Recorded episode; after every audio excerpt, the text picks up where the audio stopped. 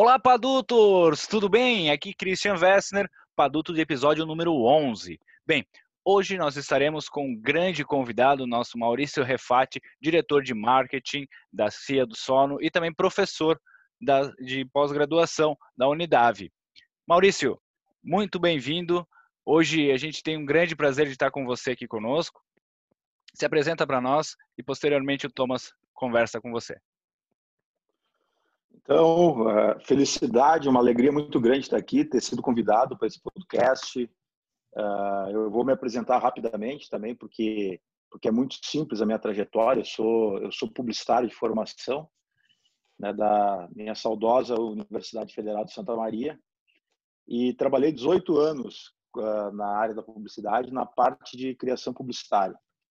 Aí eu fui, em 2012, passei a trabalhar eu sempre digo que eu fui para o outro lado do balcão, né? Passei a ser executivo de marketing uh, de uma empresa, uma, uma franquia, que é a Companhia do Sono, e comecei a, também a me especializar em marketing digital e neurobusiness. Então, minhas duas, minhas du meus dois MBAs, né? E, e, e a partir de então também a dar algumas aulas nessas duas áreas, tanto do marketing digital quanto na área do, do, do neuromarketing.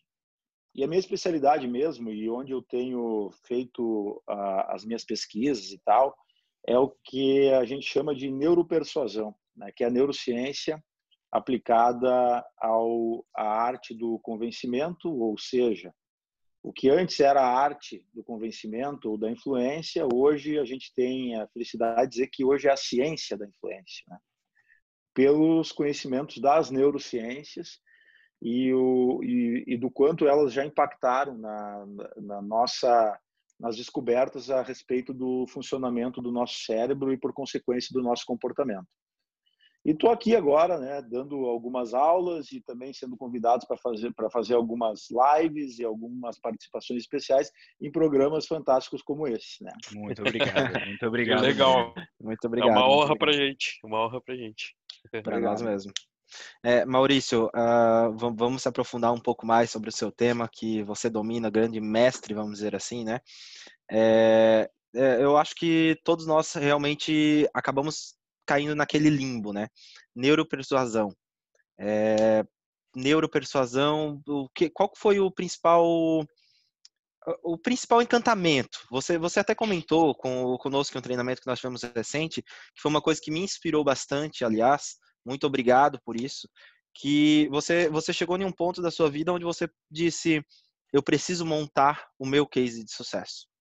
Eu preciso atingir um objetivo na minha vida e eu preciso ter algo em que eu possa falar, putz, eu fiz isso dar certo.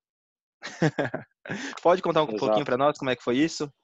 Sim, é, bom, eu, eu, como eu era publicitário, né, e a publicidade ela tem, existe muito uh, existe muita vaidade na publicidade. A publicidade é uma categoria que ela premia a si mesma. Né? Então, existem os salões da propaganda e tal.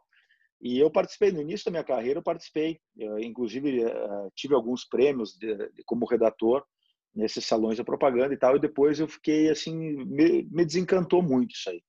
E eu gostava muito de trabalhar com criação, sempre adorei, mas também gostava de participar do planejamento. Então, me tornei um profissional bastante completo nessa área. Uh, mais ou menos como um profissional com uma visão mais holística do negócio, com uma capacidade de enxergar o, problema do cliente e partir para uma solução, inclusive brifar, uh, passar informações para os colegas, né? E isso foi me alavancando, foi me tornando diretor de criação, todas as agências que eu passei, eu cheguei ao cargo de diretor de criação ou fui contratado para esse fim. O que acontece é que você tem, você trabalha com muitas coisas, muitos tipos de clientes, muitas abordagens, muitos desafios importantes, uh, bons, saudáveis para a carreira, mas você não constrói nada que você sente que isso aqui fui eu que fiz. Isso aqui é, é, é fruto do meu trabalho, eu coloquei a mão na massa aqui realmente. E, então eu não podia mais esperar que o salão da propaganda me premiasse sem analisar o resultado. Eu ganhei, eu ganhei um prêmio uma vez, um, um prêmio foi um bronze no Salão da Propaganda, com um anúncio uh, que, que, na verdade, foi uma campanha frustrada, que não deu resultado nenhum. E eu ganhei prêmio, né? Então, aquilo me, me deixou, assim, um pouco chateado, porque na prática parecia que, que é, uh, existia uma farsa ali, né? Não era não era real, porque eu, eu fui eu tive uma formação que dizia que a minha a, a identidade da minha profissão era resolver problemas e dar resultado para um cliente, né? Então, a partir de então, num determinado momento da minha vida, eu fui convidado por uma empresa que eu já atendia como agente de propaganda durante um tempo. Uh, sabia que a empresa que era uma empresa séria e a, e a empresa passava por um período turbulento. Então, naquele momento, eles precisavam simplificar as coisas, reduzir quadro, tirar, trocar de agência de propaganda e tal. E me chamaram e disseram, cara, tu não quer assumir isso aí, tu não quer ser, uh, tu não quer ser o cara aqui dentro, tu quer ser a minha agência, tu quer ser o cara do marketing aqui dentro. E era, e eu disse, tá, e qual é o time? E o, o, o CEO da empresa disse, ó, oh, o time somos nós dois. Né? Então, Time de dois. Me deu, um su é, me deu um susto, mas ao mesmo tempo disse assim, cara, é, talvez se existe aqui uma marca já consolidada, se existe uma rede que, que coloca esse produto no mercado, eu tenho a grande oportunidade de construir uma coisa com o meu DNA, ou pelo menos impactar o meu DNA dentro desse negócio, né? E eu vi a oportunidade dali de mudar um pouco o rumo da minha história que era realmente construir um case, construir uma autoridade, aprender com os erros, como um empreendedor mesmo. Então, nesse negócio, eu fui tão empreendedor quanto o, o, o Felipe, que o Felipe Pedroso, que é, é, que vem de um processo de sucessão familiar, tem uma uma mentalidade empreendedor. Nós somos um e outro tão, um, tão empreendedores, um, tanto um quanto o outro, empreendedores de um negócio novo, porque aquilo ali nasceu na verdade, em 2012, novamente, né? E a gente tinha alguns objetivos, que era, primeiro, transformar esse negócio em franquia, uh, criar uma marca digital, porque ela não existia digitalmente, né? Então, mesmo em 2012, vocês imaginam isso faz, né? Caramba. né? Oito, é, oito para nove anos, oito para nove anos que, que a gente iniciou, ela não existia digitalmente. Então, era criar uma marca com um posicionamento digital e voltar a, em um processo mais novo para a venda direta, porque a marca nasceu como venda direta, né, que era a venda porta a porta, né, a venda ativa. Uhum. Então esses três eram os meus objetivos. Eu tinha que ajudar ele a construir isso aí, né? E a gente fez, né? Hoje ela é uma marca que está relativamente bem posicionada, mesmo que a gente tenha grandes desafios, mas por exemplo o digital foi o que nos fez crescer 100% em, em maio, julho, uh, e, eh, junho e julho, nos fez crescer 100% em comparação com o ano passado. Então, foi o digital que nos alavancou em meio à pandemia. Então, se, não, fazendo o é, lado bom da pandemia aí, né? É, mas, é mas significa que, que o trabalho foi feito. Por exemplo, as pessoas estão, né? Vejo empresas, né? Hoje debatendo, ah, pô, nós, nós voltamos para o digital. Hoje estamos fazendo reuniões via Zoom. A gente faz reunião via Zoom desde que o Zoom existe. E quando não tinha Zoom, a gente fazia via Skype ou eu fazia aqueles treinamentos publicados né, no, no YouTube. Então, assim, cara, a gente sempre teve essa, essa ideia, essa concepção. E o projeto foi maravilhoso. A gente está inaugurando hoje uma loja de cinco andares, um prédio de cinco andares na, na Padre Chagas, que é a principal rua de Porto Alegre. Rua de Porto Alegre, ali. Vai inaugurar, uhum. é, inaugurar em outubro. Então é um momento uh, muito importante e tanto que nesse treinamento que eu fiz na Lean, que vocês participaram, né, ou pelo menos o Thomas e o, e o John participaram, uh, eu, é, o, eu era motivo não... de Covid, então dois é, vizinhos aqui do lado não, não tinha como ir. Até fui à tarde, mas acharam melhor não, ó. É melhor ficar, casa. porque é. é melhor um só em casa do que 20. É. é. Maurício, é. é. Maurício, levando em conta esse seu pensamento, esse grande desafio que você aceitou, é, faz cerca de nove anos que você aceitou esse grande desafio? Isso. Aproximadamente. Isso. É, a gente sabe que não é, não foi um pensamento fácil. Você precisou se abdicar de várias coisas e várias. Foi uma decisão, eu acredito, bem brusca que você tomou, uma, uma realmente uma virada de chave na sua vida. Ou você realmente já estava esperando essa porta, essa, essa oportunidade? Não, já vinha se preparando para isso? Eu vinha me preparando para alguma coisa, tá? Eu já tinha percebido que a publicidade no modelo tradicional dela ela não ia mais existir. Então, eu, eu havia iniciado já um, um MBA em marketing digital e a sensação e quando eu falo quando eu menciono uh, a síndrome do impostor eu, me, eu menciono com propriedade né? A síndrome do impostor na verdade é um momento que, da vida das pessoas que a grande maioria passa principalmente no âmbito profissional e que a, onde a pessoa chega e se olha na olha para si ou se olha na frente do espelho e diz assim cara o que eu sei? O que eu posso ensinar para onde eu vou com isso que eu construí se eu sair agora de onde eu estou, eu tenho mercado, né? Esse é um momento muito duro da vida, porque na verdade você diz assim, cara, eu, às vezes as pessoas que têm uma formação fantástica, só que deixaram a formação no passado, disseram. E, e essa geração que eu vejo é uma geração que diz assim, cara, meus pais diziam, eu preciso formar meus filhos, porque depois o caminho está aberto. E não é assim. E quando eu percebi que a publicidade não ia mais ser aquilo, eu já estava preparado para alguma coisa, só que eu estava exatamente nesse momento. Eu não sabia o que. E você falou uma coisa interessante, Thomas. Você falou quando você tomou essa decisão. Uh, eu tenho subsídios hoje suficientes para acreditar que o grande paradigma ou a grande, a grande virada de chave da vida de qualquer um é a decisão. Independente, ah, não existe uh, muito do erro né, na vida. Existe a decisão. Quando a decisão ela é forte, quando ela, quando você vai casar, você está tomando uma decisão. Né? O amor ele não é sustentado em paixão. A paixão ela é uma para o cérebro a paixão ela é um tipo de demência temporária e é exatamente isso sem eh, sem quaisquer exageros, tá?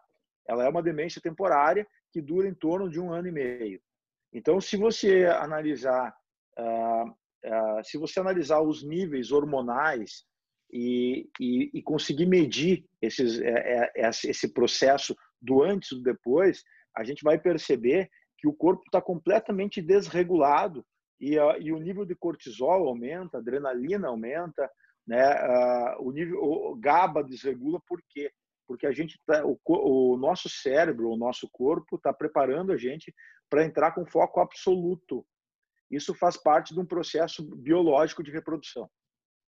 Então, a, a, gente precisa desse período, por quê? Porque a gente tem. Tanto que a gente, nesse momento, todo mundo, quando está apaixonado, larga os amigos, esquece um pouco da família, vira mais egoísta e mais focado na, na relação. Isso é, é normal, acontece com todo mundo. Quem disser, não, eu sou forte, eu sou blindado, está mentindo, porque biologicamente não tem, não tem gene nenhum que defenda ele desse tipo de, Atitude. de afetamento. Né? Uhum. Então, assim, tudo é uma decisão. A partir do momento que a paixão diminui, o próprio amor é uma decisão. É uma decisão de continuidade, é uma decisão. A gente sabe o que vai ter que abrir mão para continuar com uma relação e o que vem para frente, né? O que vem para frente que pode ser filhos, que pode ser uma, uma série de, de situações, inclusive que não que não correspondem à felicidade. Né? Claro. Não correspondem à felicidade, mas correspondem a um propósito. A decisão é o propósito. Quando eu realmente decido, eu derrubo as pontes. Então, o que falta para muitas pessoas que, que acabam sendo conduzidas de um lado para o outro é essa capacidade de decidir. Né? E não é fácil. Então, uhum, realmente, é foi a decisão que fez isso. Né? Perfeito. Bacana. E essa decisão, ela, é, ela tem que ser efetuada de uma maneira que a pessoa saiba que é um caminho que não, não é sem volta, porém é um caminho que ele tem que trilhar e se errar, esse erro vai ser um suporte para ele lá na frente. É, o principal é, é, entender que a decisão, que toda mudança de cenário, ela, ela implica em riscos, né? Uhum. Então, a, a gente tem que estar preparado para assumir risco. O risco, muitas vezes, para as pessoas, principalmente para as gerações X e Y, ele corresponde a uma ameaça de perder uh, algum tipo de status já conquistado. Estabilidade também. Ter... De quê? Estabilidade também. É, a estabilidade, mas a gente se compromete muito mais. A, a, nossa estabilidade ela é um compromisso muito mais social do que conosco propriamente dito, entendeu? Por quê? Se você analisar o seguinte, você, se vocês, se vocês têm família, tá? principalmente mulher, o filho, vocês vão perceber o seguinte: Uh, o, o, John eu sei que tem, né? Então, eu também. Uh, é, é, então filhos. vocês vão perceber que você é, vocês vão, mas por exemplo, se tiver principalmente mulher e filhos, tá? Vocês vão perceber que vocês fazem muitas coisas que são diferentes do que vocês fariam normalmente. Sim. Ou, por exemplo, vamos pegar um exemplo da alimentação. Quando vocês estiverem sozinhos em casa, vocês forem solteiros, qualquer coisa que tiver na geladeira, um ovo vira almoço. Né? Quando você tem a família, não, você já quer alguma coisa melhor. Então, se não tem nada na geladeira, você vai proporcionar um restaurante, vai em alguma coisa. Então, para nós, a nossa manutenção, ela consome muito pouco de, de, recursos financeiros. Sobreviver custa muito pouco, mas parecer custa muito caro. Né? Então, então o, tudo que hoje existe uma área chamada economia comportamental ou neuroeconomia, porque a economia comportamental é, é a fusão da economia com a psicologia, mas já tem aí a neurociência casada nesse propósito aí de entender que nós não somos tão racionais quanto julgávamos ser. Né? Então, que a gente age muito emocionalmente. Embora o nosso cérebro ele crie um cenário, uma, uma, uma percepção de que nós somos extremamente racionais, porque ele defende a própria autoimagem o tempo todo. Então, como o cérebro vai aceitar, por exemplo, que nós não somos donos da nossa razão e que nós não tomamos decisões realmente pautadas em custo-benefício, né? Numa, como eu vou aceitar que eu não tomei aquela decisão pensada? Então, o cérebro boicota esse tipo de ideia de que é a emoção que está prevalecendo. Mas é. Ela prevalece em torno de 95% na influência das nossas decisões. Claro, e isso já é científico. Isso é um dado científico. Eu acho que, então, acho que isso, é, isso é interessante porque mostra um pouco o tipo de estratégia de marketing, por exemplo, do, da, da Apple, né? O Steve Jobs, né? Você, você não atende uma necessidade, você cria uma necessidade, né? A pessoa vê aquele negócio todo screen e tal, pô, eu preciso disso aí, entendeu? Não é, não é que você precisa, mas você vê aquilo e você fala, cara, eu quero. e, e, é a emoção a mente... agindo na a emoção agindo na decisão, né? É, exato, exato. É. Perfeito. Exato. Por exemplo, é, é, a gente pode ver, por exemplo, se um vendedor ele é habilidoso, ele pode conduzir uma venda para o lado que ele quiser. E ele não precisa estar tá manipulando, ele pode estar tá persuadindo, porque qual a diferença da persuasão para manipulação? Na verdade, a manipulação é quando eu mexo nas informações, eu, eu manipulo aquela informação para chegar onde eu quero escondo dados, uh, coloco informações que não são verídicas, né? É, é um discurso falacioso para se obter o que quer. E na verdade a persuasão, ela é quando eu obtenho o que quero, mas fazendo com que o outro, despertando no outro desejo que está nele. Eu só tenho que usar da comunicação para descobrir o que ele realmente deseja e como esse meu produto pode chegar lá e oferecer para ele um caminho mais fácil para ele obter o que ele deseja. Né? Ah. Então, quando a gente entende a lógica do desejo, então um bom vendedor pode chegar, por exemplo, e dizer assim, e não é só a lógica do desejo, a lógica da emoção, porque às vezes é o medo também. Então, se uma pessoa chega numa concessionária hoje e, ah, e pede por um carro, eu quero um carro popular porque eu quero, eu preciso para trabalhar. E aí o, o, vendedor entende que a pessoa uh, e, e pergunta a respeito da vida da pessoa e percebe que de vez em quando, seja uma vez por mês ou a cada dois meses, a pessoa viaja e que ela tem dois filhos e uma esposa.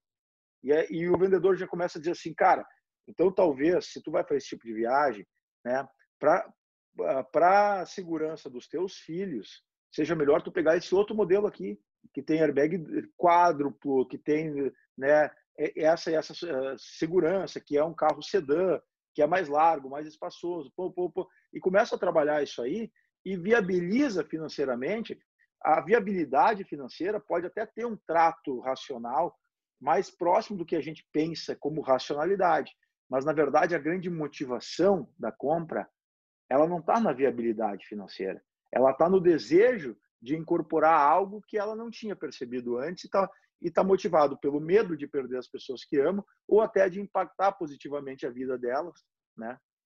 Então é, é isso. Uh, não tem é. segredo é, é, o, é o entender o processo mental que está por trás das nossas decisões. É aquela motivação, aquela motivação que o, que o Marcos me deu, né? Que eu falei até durante a, durante a aula lá.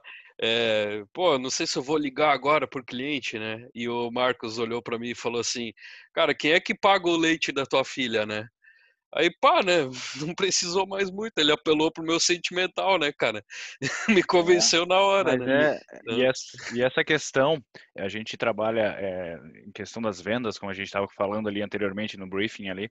Essa questão que você comentou, ela é muito interessante. Quando você cria a necessidade, tem esse ouvido ativo para entender, você faz as perguntas para que o sentimento que o cliente te passou seja o que você possa utilizar a favor do teu trabalho, como essa questão, esse exemplo da venda, é, não manipular, mas sim entender e persuadir dessa maneira, fazendo com que o sentimento te leve a uma necessidade. Essa necessidade até a decisão de compra, ela é muito, é, é, é muito interessante trabalhar dentro dela, assim. Você falando, eu comecei a colocar dentro de uma venda minha, entendeu?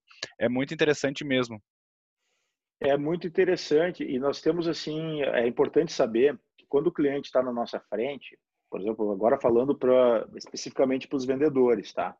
Quando o cliente está na nossa frente, ele está num nível atencional que é um sistema, um sistema top-down, que é, que, é, que é de cima para baixo, ou seja, ele não está procurando nada mais. Por exemplo, ele pode até estar tá procurando o teu produto, e no momento que ele está, só que ele está ali a, a, disposto a ouvir. Ele não está ali te observando, como tu te comporta, o que que tu, como tu age, como ele ele está simplesmente ali passivo nessa situação.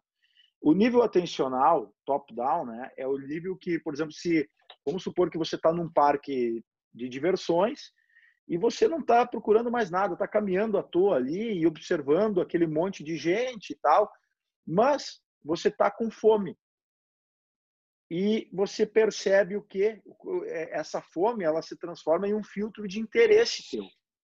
E você vai perceber um food truck de cachorro quente, de pizza, você, o teu cérebro vai logo atentar para isso, né? Então, ah. e o nível do vendedor é diferente. Ele está num sistema que na verdade é bottom up.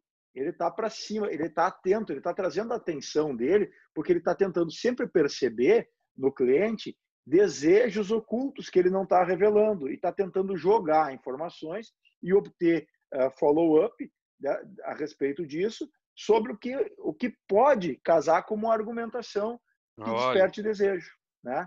Então, quando o vendedor sabe o que está fazendo, ele consegue encontrar o desejo oculto. Eu, é. eu sempre brinco bastante, Maurício, porque quando, quando eu tô, tô com alguém e nós estamos prestando alguma assistência, algum, auxiliando no desenvolvimento de algum, de algum, de algum, de alguma persona nova na equipe, eu sempre brinco porque eu pego e falo bem assim, gente, nós estamos em um momento, vamos, vamos lá. Você precisa pegar, filtrar e jogar na cara da pessoa que ela acabou de te falar. Porque isso vai acabar se convertendo de uma maneira de uma empatia muito forte entendeu? Utilizar é, o que é... ela te falou a, ao teu favor, né? Sim. A teu favor. Funciona, você conseguir, você conseguir destrinchar qual é o perfil daquela pessoa, qual que é as melhores afinidades, qual que é as principais dificuldades, qual que é o maior medo dela, qual que seria o maior receio dela. E isso, durante a conversa, obviamente, você vai conseguindo destrinchar e vai conseguindo se posicionar da melhor maneira. Um dos exemplos que eu sempre utilizo é o quê? Cara, pegou a pessoa pegou e chegou para você e já começou a te falar por que da pandemia e por causa disso. Perfeito. Realmente é um momento complicado por causa da pandemia, né? Mas eu tô aqui para te ajudar, né? No meio dessa pandemia.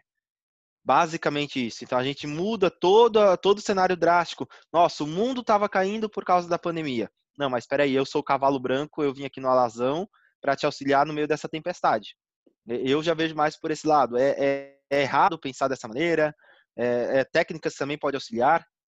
Não, tem, tem dois elementos importantes aí. Um deles, que né, não, não sei se você usa isso já vindo de treinamento ou de forma empírica, mas você faz uma situação que é repetir o que o cliente fala. Veja bem, o, o, a, vamos tentar imaginar um cérebro humano, tá?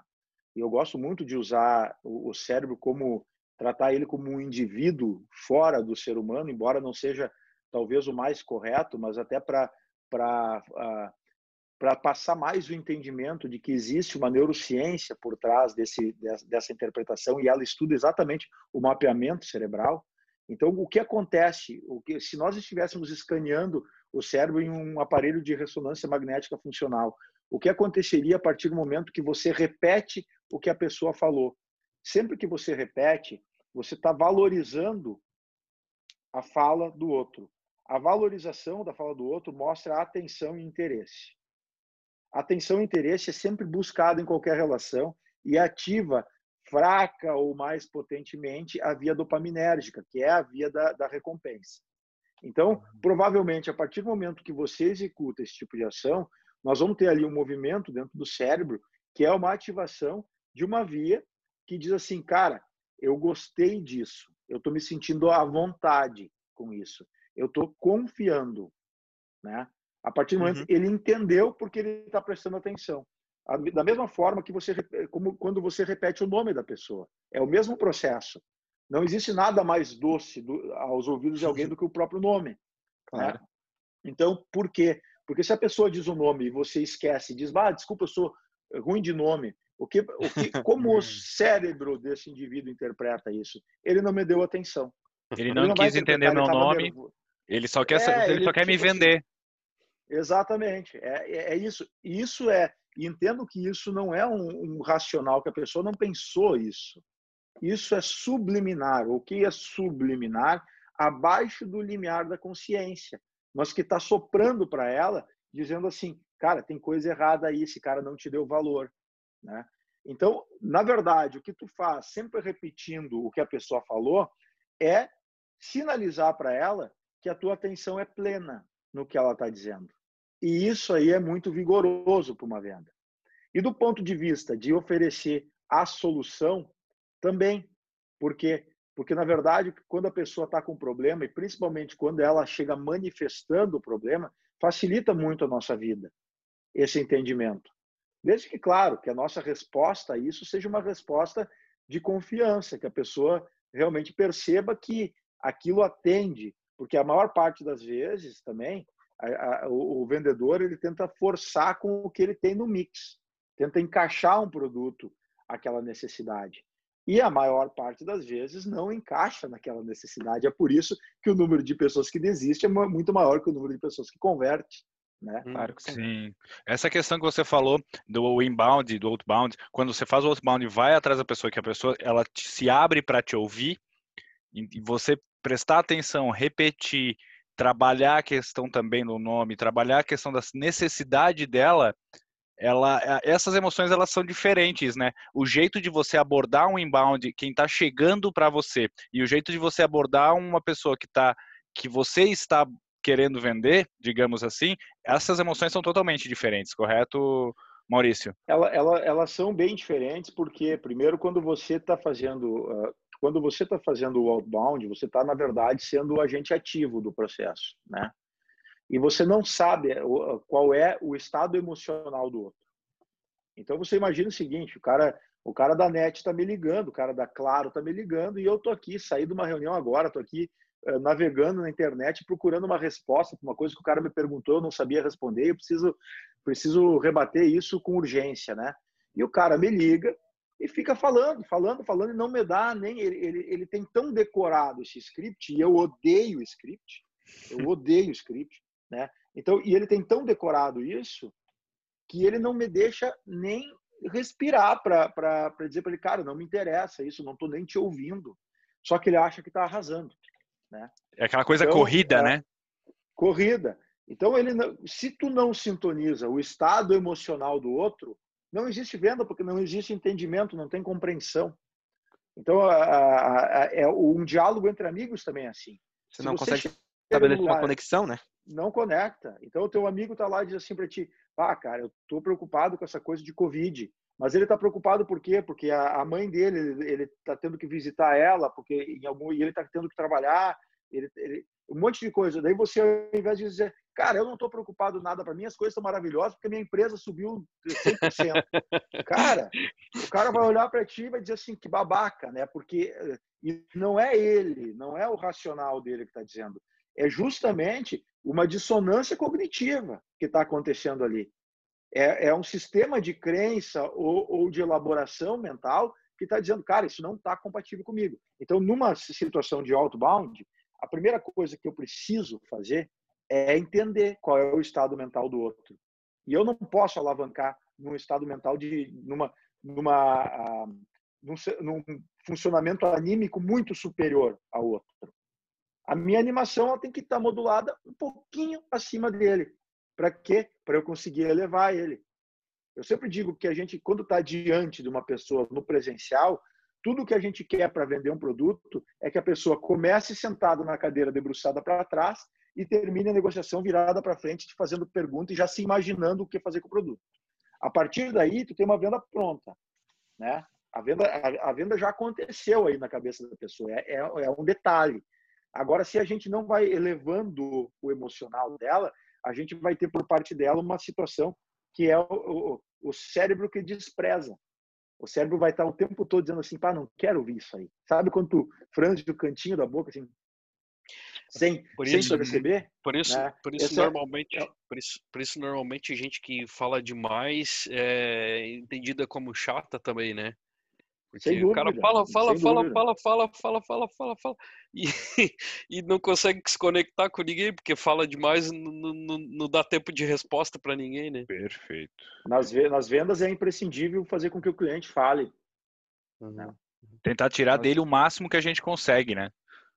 Na verdade, também... na verdade, eu acho, me corrija se eu estiver errado, Maurício, mas eu acho que uma boa venda, na verdade, é onde vamos, vamos colocar em uma porcentagem onde mais de 50% a atividade fala deve ser da persona que está oposto a nós, né? A, a, nós apresentamos apenas e vemos como fazer a pessoa se imaginar com esse produto. E a partir daí a pessoa tem que começar realmente a lhe questionar e aí você vai utilizar todos os benefícios do produto a favor da pessoa, né? Por isso, por isso que a gente até brinca às vezes, né? Não pode dormir no ponto. É tudo muito rápido. Você precisa analisar é. o perfil rápido, precisa entender a dor rápida e posicionar da melhor maneira possível de acordo com o perfil daquela pessoa, né? É, tem uma, uma questão assim que ela não é só de da gente obter os insights necessários, tá? É, eu falei antes para o Thomas que é, ele na, no exemplo que ele deu ele ativava aquilo que a gente chama de via do prazer ou via dopaminérgica. A dopamina ela é, é, ela é um neurotransmissor importantíssimo para o nosso cérebro, porque nós não somos nem viciados em droga, nós não somos viciados em sexo, nós não somos viciados em chocolate, nós somos viciados na dopamina que esses elementos produzem.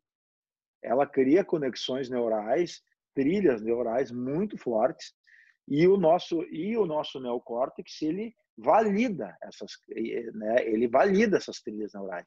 Então ele que diz assim, cara, eu preciso mais disso porque isso aí tá, tá me dando prazer.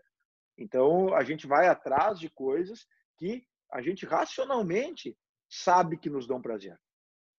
Então, eu tenho, tenho a razão, tenho o nosso neocórtex pré-frontal aqui trabalhando e dizendo, cara, eh, vai atrás disso aí que eu gostei.